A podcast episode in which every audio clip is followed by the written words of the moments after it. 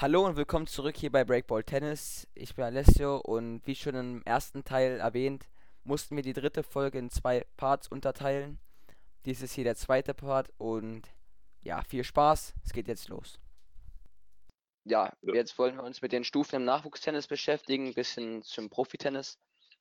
Vielleicht kann das Roland einmal kurz machen, so ein bisschen erzählen, welche Turniere es gibt, von national bis internationaler Ebene bis hin zu den Profis.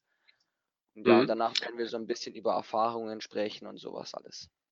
Ja, ja, genau. Es geht ja also für jeden Jugendlichen in der Regel erstmal los, dass er eben in seinem Verein eine Mannschaftsspiele spielt ähm, und dann eben, ja, wenn er eben Lust auf mehr hat äh, und mehr machen möchte, dann geht es eben los mit, mit Turniertennis. Ne? Dann ist es auf einmal eben nicht mehr so dieser wohlbehütete Mannschaftssport, sondern ähm, man fängt an, Turniere zu spielen.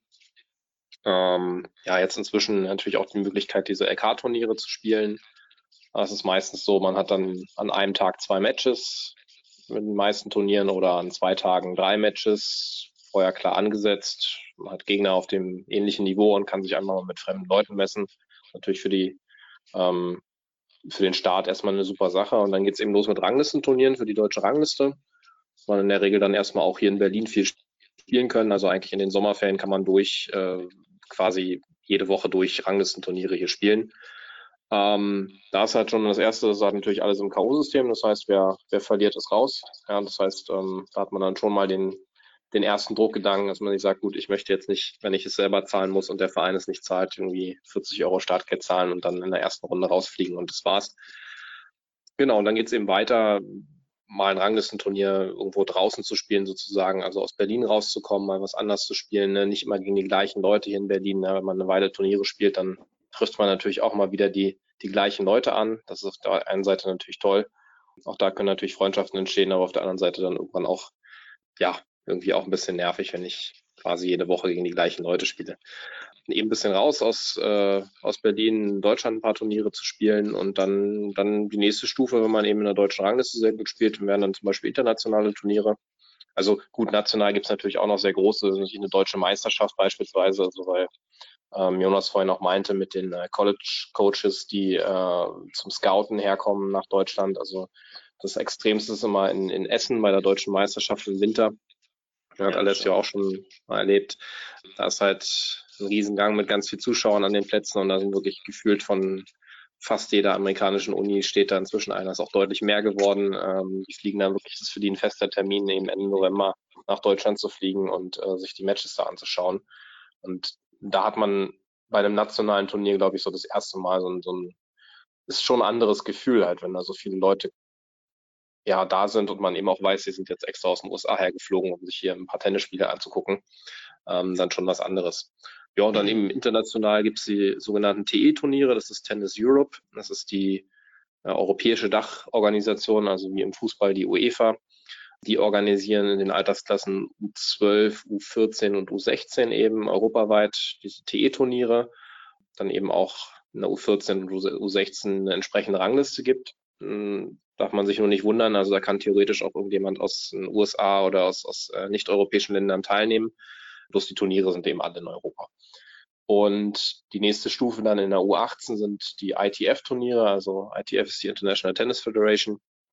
Die veranstalten eben weltweit äh, Jugend-Weltranglistenturniere, ähnlich aufgebaut wie bei den Profis, bei den Erwachsenen dann eben auch. Kleinere, größere Turniere, Grand Slam-Turniere, alles Mögliche gibt es da, verschiedene Kategorien. Genau, und dann kommen eben die erwachsenen Weltranglistenturniere sozusagen als letzte Stufe, wenn man es geschafft hat. Genau. Ja, dann wollen wir jetzt direkt mit den TE-Turnieren starten, aber erstmal auch über ein paar Erfahrungen aus den Ranglistenturnieren Berlin, über die Turniere reden. Also, was ist denn, naja, sagen wir mal, das erste TE-Turnier, was man so gespielt hat, oder was ihr so gespielt habt, eben insbesondere Alessio Jonas. Ähm, was sind so da so die Unterschiede? Ne? Wir haben jetzt gerade viel über die Unterschiede geredet vom College-Tennis zum ähm, ja, normalen Mannschaftsspiel hier. Wie ist es da? Also ein Ranglistenturnier irgendwo in Deutschland gespielt und dann geht es das erste Mal irgendwo hin zu einem TE-Turnier. Es ist ja sicherlich von der Atmosphäre anders. Ist das Niveau deutlich anders oder ist es eigentlich eher so die Atmosphäre und solche Dinge, die da anders sind? Ähm, wenn, ich fange jetzt mal an, also bei mir, mein, erstes TE-Turnier war in Polen, war U12. Ja, und bei mir, es war vor allem sehr aufregend. Nicht vom Niveau her, also es ist schon gut, das Niveau ist sehr gut, aber jetzt im Vergleich zu Deutschland ist der Unterschied ist nicht so groß wie zum Beispiel zu den deutschen Meisterschaften. Also der Unterschied ist jetzt nicht so groß, aber die Atmosphäre ist einfach anders. Also bei mir ist auch immer unterschiedlich von Turnier zu Turnier. Also in manchen Ländern ist es sehr professionell alles aufgebaut. Und es gibt aber auch andere Länder, wo es ein ganz normales Turnier ist und wo nicht irgendwie, wo es keine Eröffnungsparty gibt und sowas alles. Aber ja, die Atmosphäre ist einfach anders, wie man sich einspielt, also die Einspielplätze ist alles organisiert, man hat eine Hälfte vom Platz und eine halbe Stunde Zeit, sich einzuspielen. Man, man redet sehr viel auf Englisch mit anderen Spielern, man lernt sehr viele Spieler aus anderen Nationen kennen.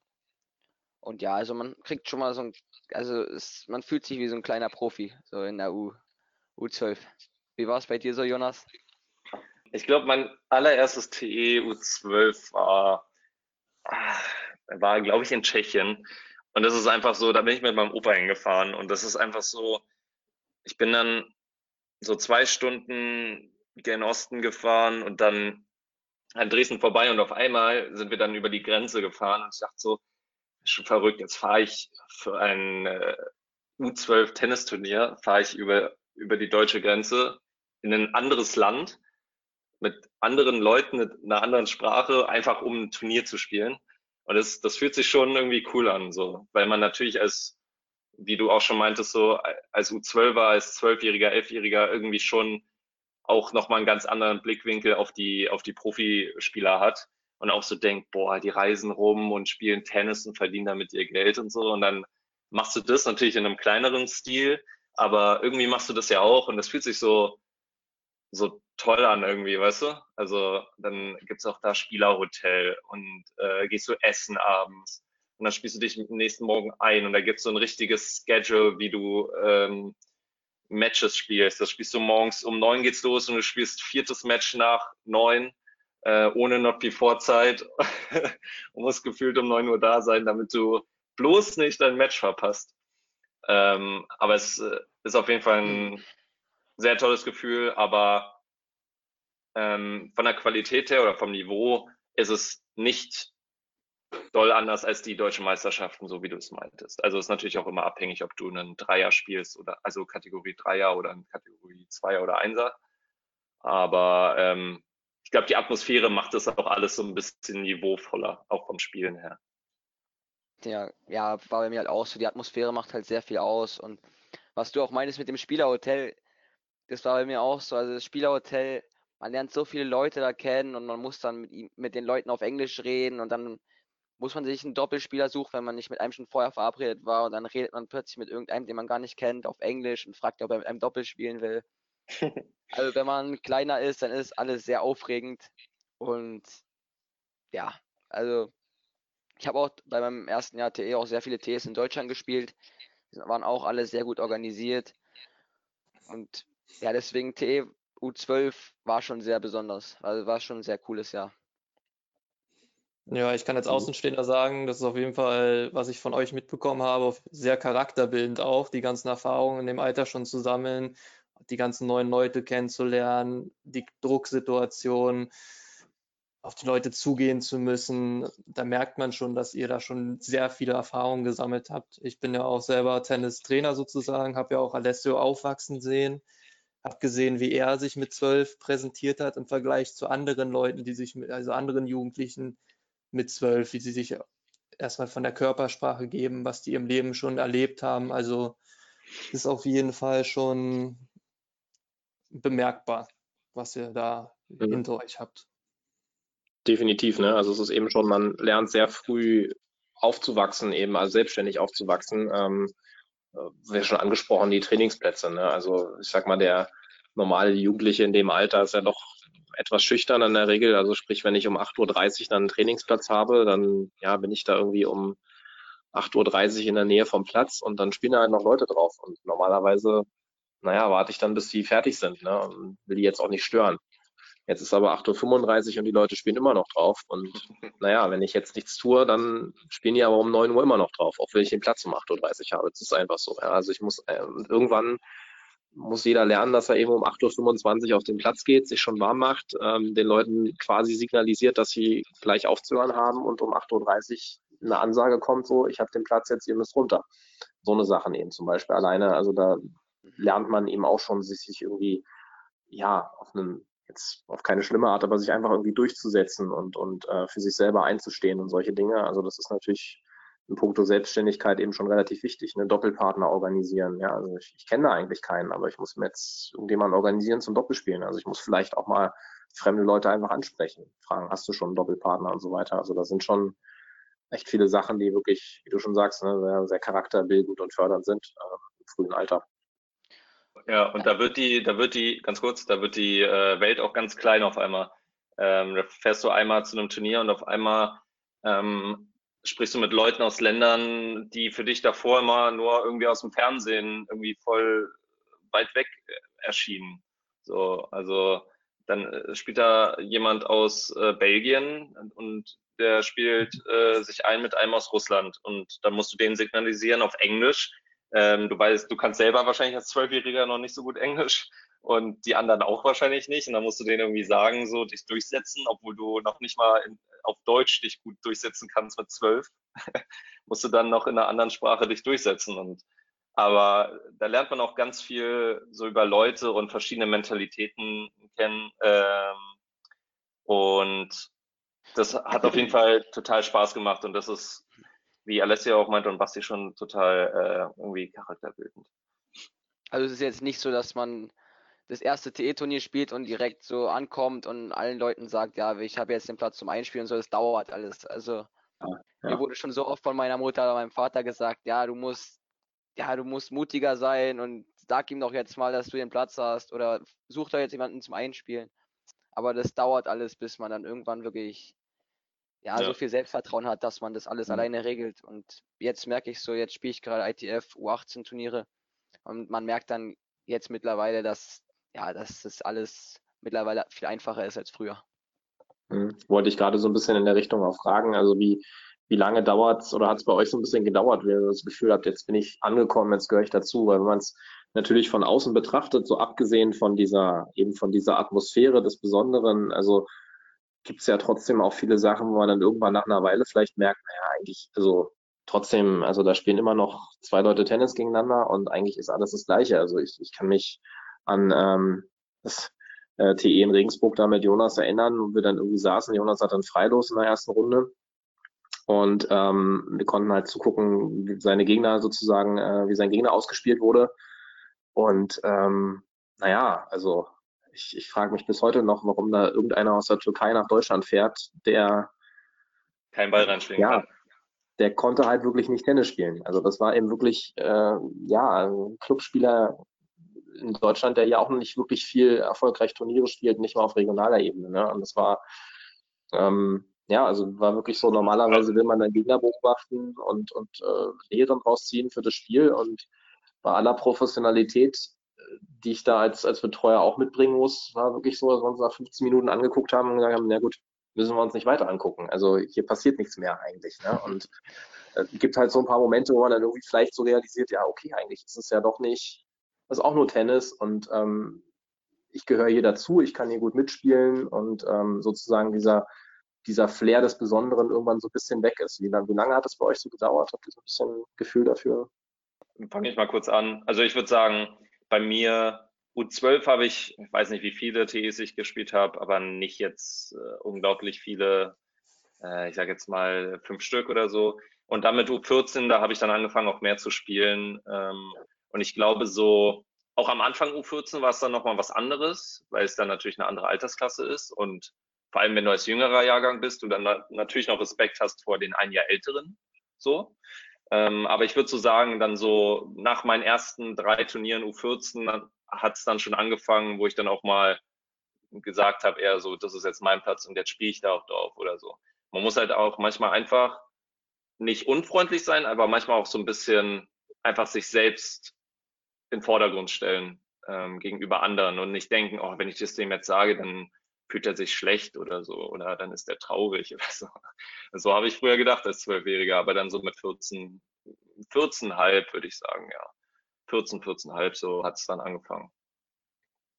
Ja, bei mir war es auch ungefähr so. Man muss halt auch sagen, man gewöhnt sich auch immer wieder neu. Also wenn man U12 spielt, da gewöhnt man sich dran, dann steigt, dann spielt man irgendwann U14, man muss sich wieder neu gewöhnen. Und dann fängt man ITF U18 Turniere zu spielen und dann ist auch wieder alles neu. Man muss sich auch erstmal dran gewöhnen, an die Turniere, wie das alles abläuft, an die Leute, sind manchmal drei Jahre älter gewesen. Also man muss sich immer neu anpassen und man kann immer noch viel dazulernen, wenn es um Selbstvertrauen geht und um mutiger zu sein bei solchen Turnieren. Hm.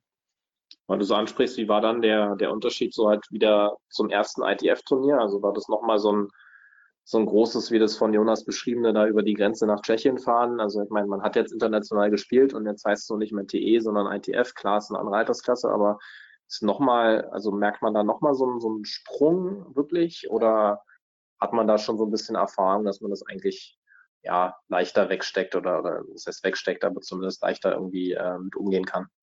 Ja, bei mir war es so, also der Sprung von U12 bis U4, von U12 zu 14 im TE war jetzt nicht so, also war kein Unterschied eigentlich. Aber dann der Sprung zu U18 ITF war schon nochmal ein großer Sprung, weil zum Beispiel, ich mein erstes ITF war das Grade 1 hier in Berlin. Und da war ich früher halt immer nur zugucken und hab da so ein Chilen spielen sehen und hab danach ein Foto mit ihm gemacht und alles. Und das, ich war halt jedes Jahr da und irgendwann dann halt selber zu spielen, war halt schon was Besonderes und da war man erstmal schon beeindruckt, dass man da halt spielen kann. Der Sprung von U14 oder bisschen, also bis hin zu U18, der Sprung war schon, war schon nochmal ein größerer. Wie war es bei dir, Jonas? Wahrscheinlich auch ähm, so ähnlich. Ja, äh, ja, also ich würde sagen, der Sprung war also von U14 über U16 auf U18 war schon am, am größten, aber es war jetzt nicht so, aber es war jetzt nicht dieses, dieser Sprung so, oh, ich fahre jetzt ins Ausland oder ich fahre so weit weg, um ein genau, Turnier genau. zu spielen. Das war ja. eher nicht so der Sprung, das kannte ich schon und war auch damit vertraut, irgendwie, ja, wir fahren jetzt acht Stunden Auto nach Belgien. Also ich habe mein erstes ITF in Belgien gespielt, ein Vierer, glaube ich. Ähm, und wir fahren jetzt acht, neun Stunden nach Belgien, um, damit ich da Quali spiele. Ähm, das war nicht so, da, da habe ich mich auch gefreut drauf und war jetzt nicht irgendwie ängstlich oder, oder hatte zu viel Respekt davor. Aber dann halt einfach zu sehen, so, das sind dann ja auch, manche sehen halt auch mit äh, 17, 18 auch schon aus wie Männer. Und dann ist es halt nicht ein Herrenturnier in Berlin oder in Deutschland, sondern dann ist es halt ein U18 ITF, wo halt wirklich äh, einer aus Mexiko spielt äh, und äh, die anderen aus ganz Europa kommen so. Und äh, ich glaube, das war dann nochmal so dieser, auch dass die Leute einfach so schon erwachsen sind schon so richtig. Also natürlich jetzt nicht äh, erwachsen, erwachsen, aber sich so, es fühlt sich so an, als ob man gerade irgendwie Erwachsenen-Tennis schon spielt. Ja, aber es war bei mir, war bei mir genau gleich. Also man, man denkt halt manchmal so, niemals, der kann niemals 18 sein und niemals ist er 17. Also, ja, aber das war bei U14 auch schon so. TE habe ich mal gespielt gegen so einen Griechen, der war zwei Meter groß für 14. Ach, herrlich. herrlich. Achso, und ganz kurz, gegen den, Roland, hat Emil gespielt. Und du weißt, wie groß Emil früher war, TE, also U14. Und gegen den hat er gespielt. Emil mit eins, eins, weiß ich nicht was, gegen, gegen den 2-Meter-Typen. Das sah nicht aus wie ein TEU14-Match. ja. Was ich noch kurz sagen wollte, ist, dass bei ITF der Unterschied halt dadurch, dass es beim ITF Juniors Grand Slams gibt, die man dann auch manchmal im Fernsehen gesehen hat, so ein Finale habe ich früher auch gesehen von ITF Juniors. Und dann sozusagen zu sehen, okay, man ist jetzt da, wo man Grand Slam spielen könnte, ist dann auch nochmal was Besonderes gewesen. Also es war auch sehr speziell.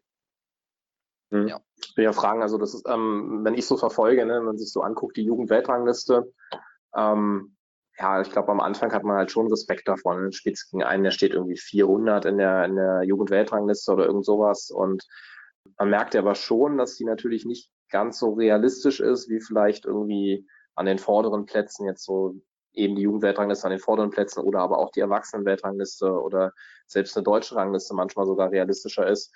Und man hat dann eben schon so Spiele, wo man eben sieht, okay, mit den Leuten kann ich ja mithalten. Auf dem Niveau spiele ich jetzt auf einmal. Ne? Also ich bin jetzt nicht mehr der, der irgendwie aufguckt zu jemandem, der, weiß ich nicht, 400, 500 da steht, sondern äh, man kann da mitspielen. Ne? Also das ist ja auch dann so ein, so ein Erkenntnismoment, wo man merkt, okay, ich gehöre da wirklich dazu und bin jetzt nicht nur der Tourist, der ähm, ja, mal kurz Urlaub macht und mal ein, zwei Runden mitspielt und dann wieder nach Hause fährt, sondern ich habe da meinen Platz und gehöre da ein bisschen dazu. Ja. Ja, ich, das dauert auch, bis man das alles checkt, dass man da hingehört und ja, wie du sagst, nicht der Tourist ist, der dann da mal eine Runde spielt und dann nach Hause fährt. Ja, das dauert, dauert auch alles. Ja. Jonas, was dein, dein letzter Gegner bei Rot-Weiß, ähm, was war der für eine Weltranglistenposition? Was war der ungefähr? Was meinst du mein letzter, also wo ich, äh, ja. wo ich verloren habe dann? Ja. Na, Milan stand ja gar nicht so hoch. Milan, der war ja auch ein Deutscher, der nicht so inzwischen. gut. Ja, aber es steht so, inzwischen, inzwischen, auch irgendwie 100 irgendwas, ne? Also Ja, genau. Aber davor ja. auch. Also es war ja so, ich mhm. habe ja erste Runde gegen so einen Qualifikanten gespielt, der stand so 350. Aber da mhm. war ich dann halt auch schon, also mh, hm, vielleicht kurz zur Erklärung, ich habe mir ja irgendwann gesagt, ich lege jetzt nicht so den Fokus auf ITF und spiele lieber Herrenturniere und so, was ich im Nachhinein auch nicht bereut habe, muss ich sagen. Ähm, aber äh, das war dann so, ich hatte jetzt nicht so riesen Respekt davor. Man hat aber schon gesehen, dass der Typ, weil ich stand ja irgendwie 1100 oder sowas. Und der, der Typ, gegen den ich gespielt habe, der dachte halt schon beim Einspielen und so oder vorm Einschlagen, der hat jetzt sozusagen Quali geschafft, ist froh darüber und jetzt hat er sozusagen frei los. Und auch der Gegner danach, als ich gegen den dann gewonnen hatte, der stand irgendwie 180 oder so, so ein Israeli. Und der dachte auch so beim vorm Einspielen so, glaube ich, äh, das ist ja gut, der hat eine Runde gegen Qualifikanten gewonnen so. Und äh, dann habe ich halt gegen den auch gewonnen, so weißt du. Also es ist nur diese Ranglisten sagen gar nicht so viel aus darüber, ähm, wie gut man ist, sondern nur wie viel man spielt, aber auch dann halt, wie gut man dann halt konstant performt. So. Ja, und, und wo man halt auch manchmal spielt. Also da gibt es ja, ja, auch genau. Unterschiede manchmal vom Niveau her auf der Welt, wo. Auf jeden Fall, ja. auf jeden Fall. Ja.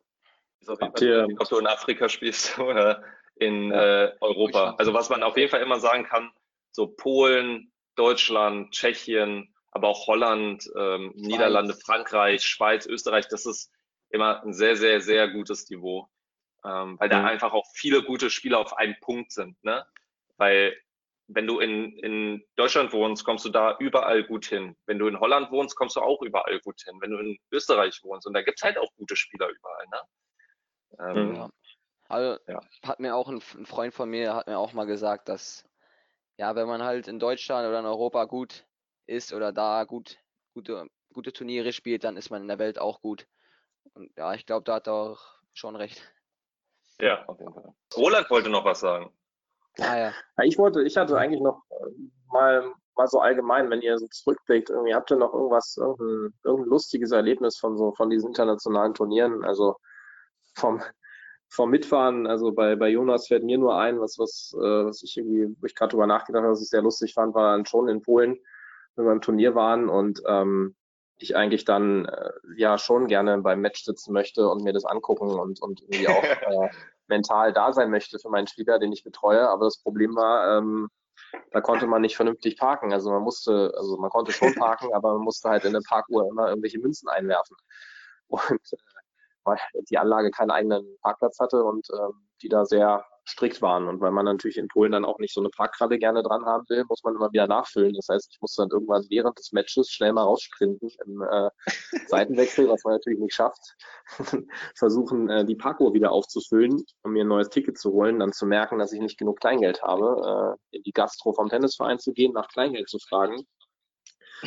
Das macht dann wahrscheinlich aber jeder. Jedenfalls wollte es mir auch keins geben. Das heißt, ich musste irgendeine Flasche ähm, irgendein Getränk, irgendeine Limonade, glaube ich, kaufen, damit ich dann als Wechselgeld Kleingeld kriege und das dann in die ah, machen und äh, ja, dann irgendwie drei, vier Minuten des Matches verpasst habe, in denen zum Glück nichts passiert ist, äh, natürlich, aber trotzdem, also, fand ich, also hat man auch, glaube ich, sehr selten sowas.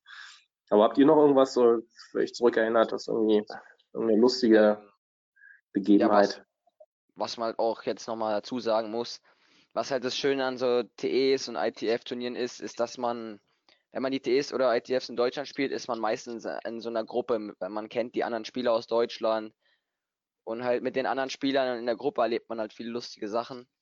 Und ja, das ist halt das Schöne daran, dass man da sehr viele Freunde gewinnt und mit denen dann halt trainiert und da coole Sachen erlebt. Ja, und bei mir, ich war halt sehr viel mit meinem Vater unterwegs, vor allem noch, als ich noch kleiner war, in TE U14.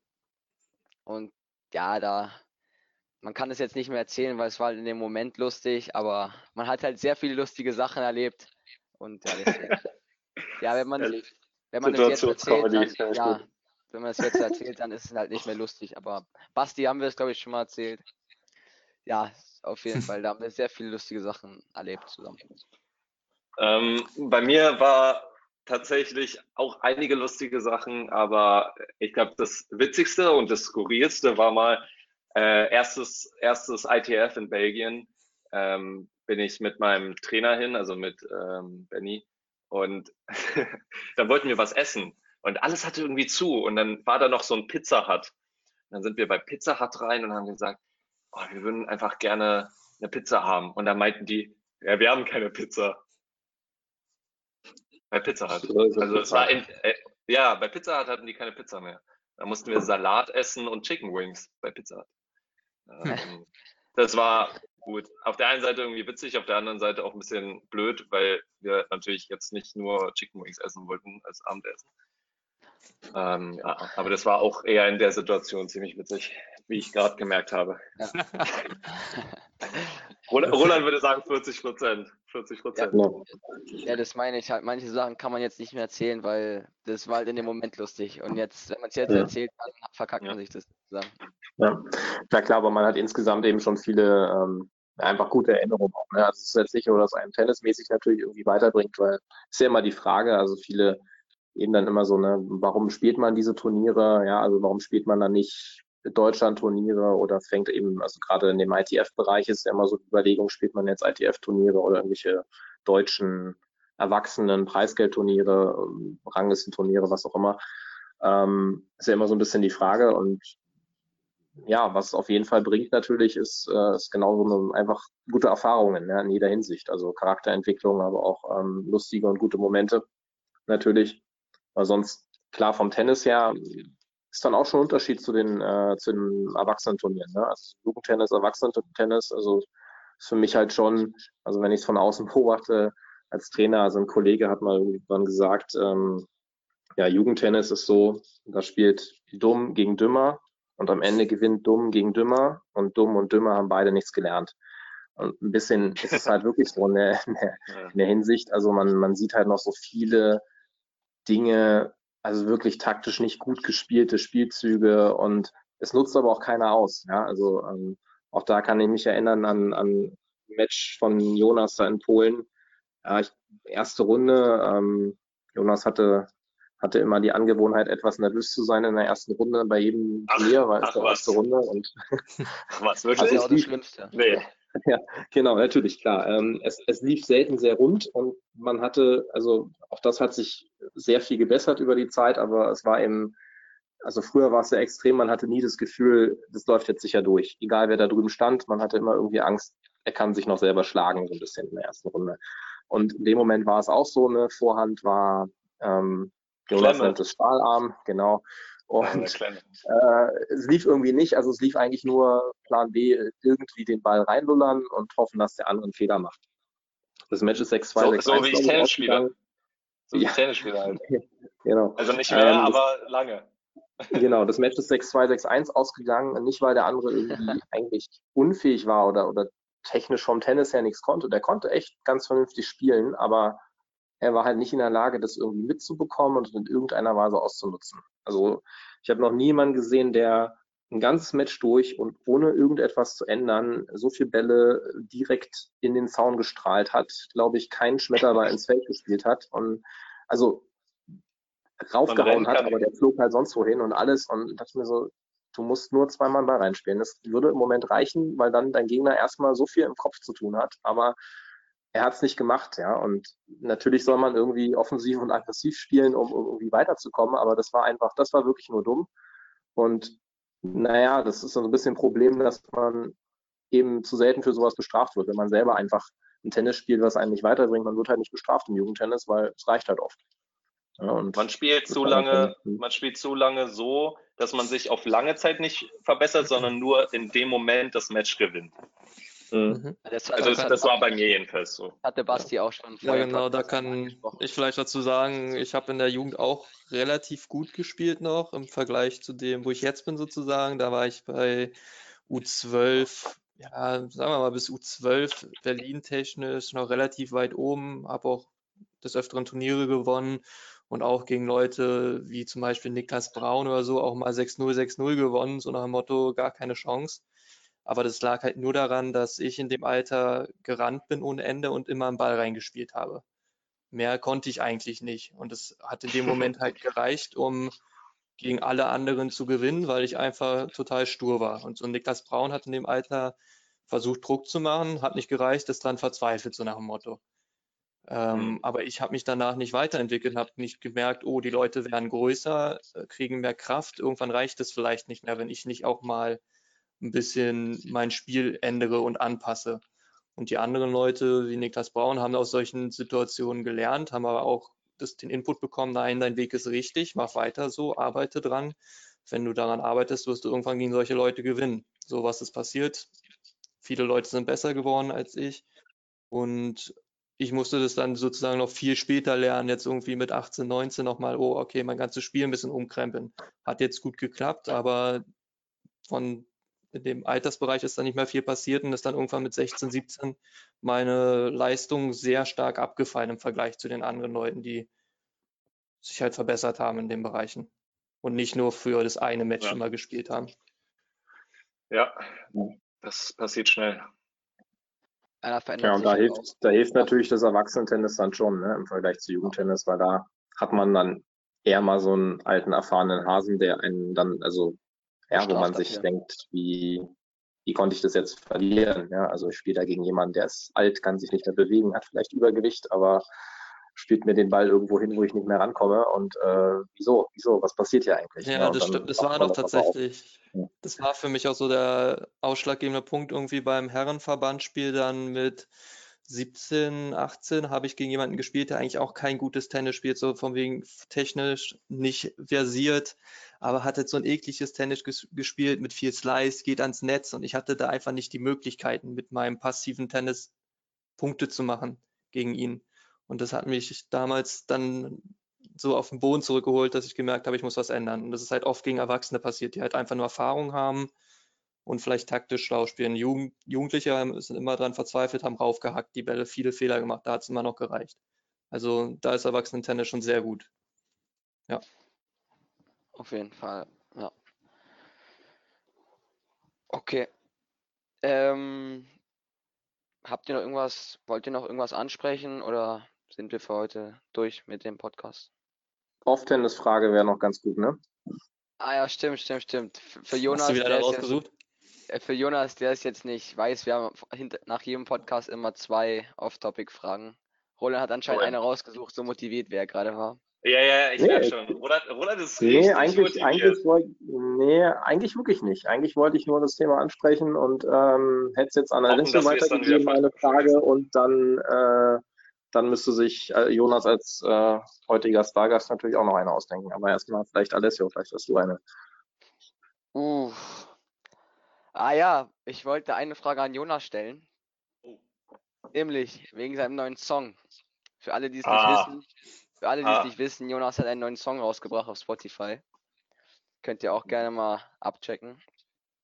Ja. War das die Frage? Ich mich fragen, bist, ja, die Frage ist für mich, wie du zur Musik gekommen bist. Also, du hast jetzt schon länger Songs gemacht, so, ja, ist dein zweites Hobby oder was macht, warum macht die Musik so viel Spaß? Warum, warum machst du Musik?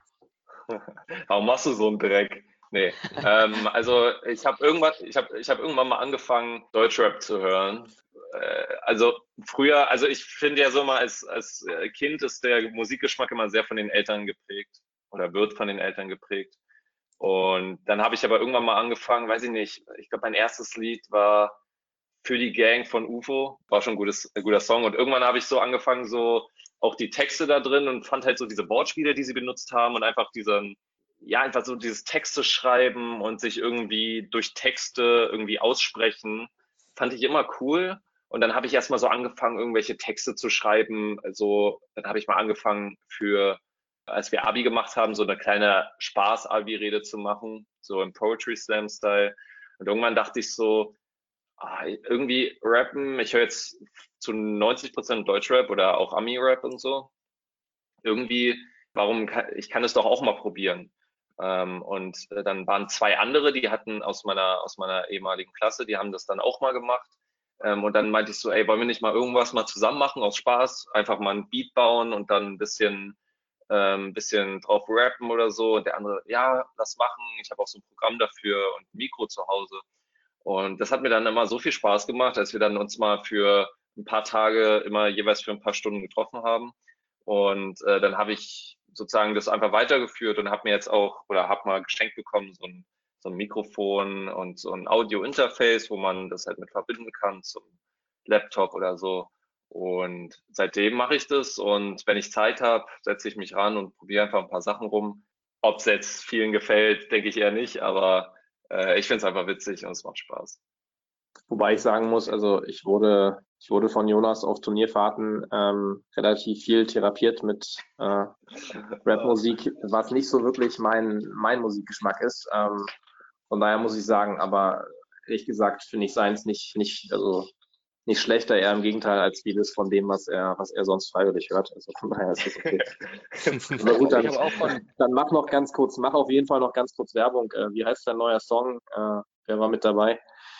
Oh ja, wer mit dabei war, ist auch, auch wieder Tennis-affin. Nein, das sagt man nicht, egal. Äh, also mein neuer Song heißt Remember My Name von mir, Pelle die Gazelle. Und mit dem Special Feature Rudolf Molliker, der einen Part da drauf hat, der sozusagen Mollo heißt, äh, ist sein Künstlername. Und äh, ja, das, das wär's. Roland, vielleicht kommen wir dann zu deiner Frage. Du wolltest auch eine Frage stellen, oder? Ich glaube, das war. Ich muss eine stellen. Oh, ja. oh, oh, oh. Jetzt müssen, müssen wir kurz Zeit überbrücken, weil mir fällt spontan keiner ein. Warte. Ah, das ist vielleicht keine Frage, oder doch? Welche Serie würdet ihr jetzt den Leuten in dieser komischen Zeit empfehlen? Auf Netflix, Amazon oder auch auf YouTube oder was weiß ich. Was würdet ihr für eine Serie, für einen Film, irgendwas oder auch vielleicht auch ein Buch empfehlen, was den Leuten irgendwie hilft, den Tag zu überleben? Ich fange mal an.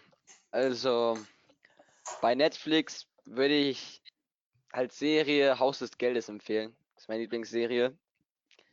Kommt morgen auch die vierte Staffel raus. Also sehr oh, ehrlich? Gut. Ist überragend, die Serie. Und ähm, als, als Buch, als Buch jetzt für alle Tennisspieler würde ich das Buch von Andre Agassi empfehlen. Oder noch ein zweites Buch von einem Basketballspieler, Kobe Bryant. Sein Buch ist auch sehr gut. Basti, wie ist es bei dir so? Ähm, ich bin nicht so der Typ, der gerne Serien guckt. Tatsächlich eher Richtung Podcast. Auch andere Leute machen sowas, nicht nur wir tatsächlich. Da finde ich die von Joe Rogan sehr gut zum Beispiel. Der hat alle möglichen Leute auch dort. Also ich würde ja sowas gucken, nicht die Zeit verschwenden unbedingt, sondern vielleicht auch Sachen, die einen auch weiterbringen danach. Ja, bei mir ist es mit Serien ähnlich wie, ähm, wie Basti schon gesagt hat. Also ich bin auch nicht so der Serientyp, einfach deswegen, also vielleicht sollte man das jetzt in der Zeit überdenken, wo man sicherlich ein bisschen mehr Zeit hat. Aber sonst war es bei mir immer so, wenn ich jetzt anfange und es gut finde, dann gehen da eben sehr viele Stunden drauf. Und ähm, das wollte ich mir einfach nicht antun. Von daher habe ich erst gar nicht angefangen mit irgendwelchen Serien, weil ich dann auch weiß, dass ich sie natürlich irgendwie zu Ende suchten muss. Ähm, von daher, äh, ja, habe ich es hab ich's bisher wirklich äh, quasi vermieden. Ähm, nicht da irgendwie, weil, wie gesagt, das sind ja dann immer Sachen, man kann ja nicht nur mal eine Folge gucken, sondern dann irgendwie äh, zwingt es einen ja dann doch, äh, das komplett durchzugucken. Von daher eher nicht. Ähm, sicherlich in der Zeit jetzt äh, kann man, könnte man mal was anfangen, irgendwas zu schauen. Ähm, aber ich versuche dann eben auch trotzdem, ja, eher mir noch, noch andere Hobbys zu suchen. Also keine Ahnung, äh, die Sachen, die man sonst äh, sich live mit Freunden getroffen hat, dann irgendwie über Videokonferenz irgendwelche Gesellschaftsspiele zu machen oder was auch immer, solche Dinge. Ähm, ja, aber mal gucken, ja. wie lange wir noch in quasi Isolation sitzen müssen oder so. Dann fange ich vielleicht auch mit Serien doch noch an, aber ich glaube ja nicht. Jonas, wie ist es bei dir? Wir müssen die Frage jetzt zurückgeben. zwei Serien, die ich sehr empfehlen kann, ist einmal The Blacklist, Ja, äh, hab ich auch, auf. Netflix, und Suits, auch auf, Black, äh, auf Netflix. Sehr gute Serien. Und wie gesagt, podcastmäßig, gemischtes Hack, bestes Hack, immer Mittwoch, 0 Uhr. Ja, aber sonst, Perfekt. das wär's.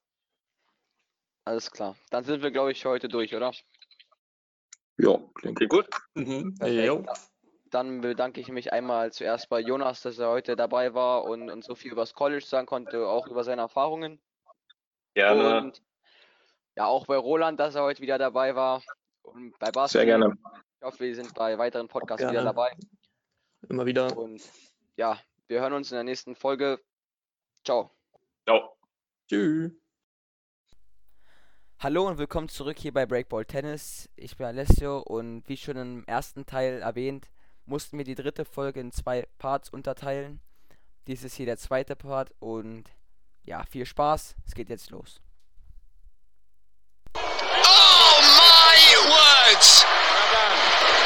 Absolutely incredible from Rafael Nadal.